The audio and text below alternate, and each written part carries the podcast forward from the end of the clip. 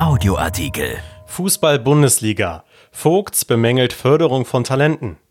Der ehemalige Bundestrainer und langjährige Nachwuchscoach beim DFB sieht schwerwiegende Fehler bei der Ausbildung von jungen Spielern in Deutschland. Fußball-Globtrotter Winnie Schäfer pflichtet ihm bei von Carsten Kellermann. Es ist eine Hiobsbotschaft für den deutschen Fußballnachwuchs, zumindest für die U19-Teams von Borussia Mönchengladbach, Bayern München, Borussia Dortmund, RB Leipzig und des 1. FC Köln. Die UEFA hat die Youth League abgesagt. Für die Talente fällt ein internationaler Leistungsvergleich weg. Das ist nur die Spitze des Eisbergs. Durch die Corona-Krise haben die Talente seit März 2020 kaum Wettkampfpraxis. Je nach Corona-Bestimmung in den Bundesländern darf in manchen Leistungszentren nicht mal trainiert werden. Ein ganzer Jahrgang droht hinten überzufallen, in einer Phase, in der Experten ohnehin Qualitätsprobleme in der deutschen Fußballerausbildung sehen. Warum holen die Clubs Talente aus England oder Frankreich? Wo sind unsere Spieler aus den Akademien?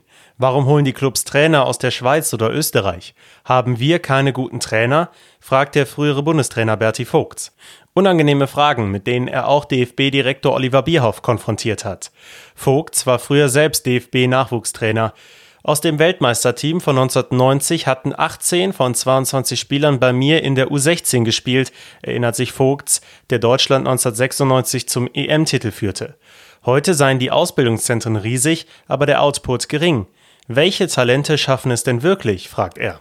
So sieht es auch Trainer Globetrotter Winfried Schäfer, einst wie Vogts Meisterspieler in Mönchengladbach. Er merkt an, dass in den Nachwuchsleistungszentren am Bedarf des Fußballs vorbei ausgebildet wird. Unsere Top-Teams haben keine deutschen Mittelstürmer und oft auch keine deutschen Innenverteidiger. Da muss dazu gekauft werden aus dem Ausland. Das waren mal unsere Paradedisziplinen, moniert Schäfer und ergänzt. 2010 hat Les Ferdinand in England unsere Jugendarbeit gelobt. Heute schauen wir neidisch auf die Insel. Es werde in der Ausbildung zu viel Wert darauf gelegt, dass die Spieler Hybride sind, die alles können. Die falsche Neun von Pep Guardiola wurde von den DFB-Chefausbildern als genial gepriesen. Der italienische Trainer Massimiliano Allegri hat 2020 gesagt, dass es ein Fehler war, dass alle Peps Weg mitgegangen sind. Er hat sich auch gegen den bis zum Abwinken exzessierten Ballbesitzfußball ausgesprochen. Ich gebe ihm in allen Punkten recht, sagte Schäfer.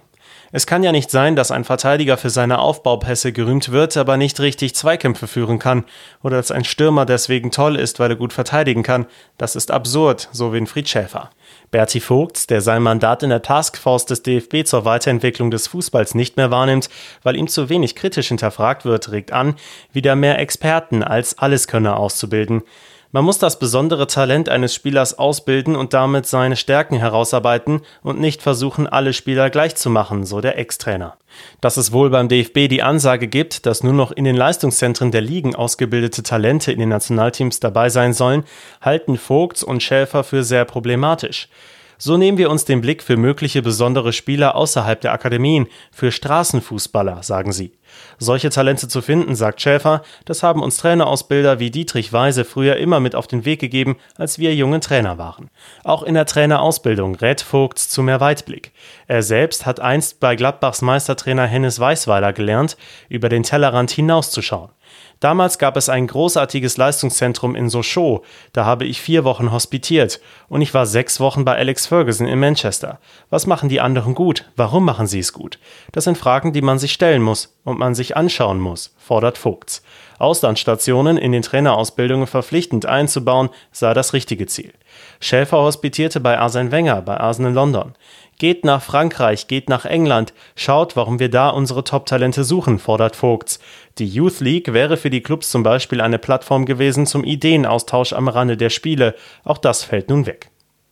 Dieser Artikel ist erschienen in der Rheinischen Post am 19. Februar 2021 und auf RP Online. RP Audioartikel. Ein Angebot von RP Plus.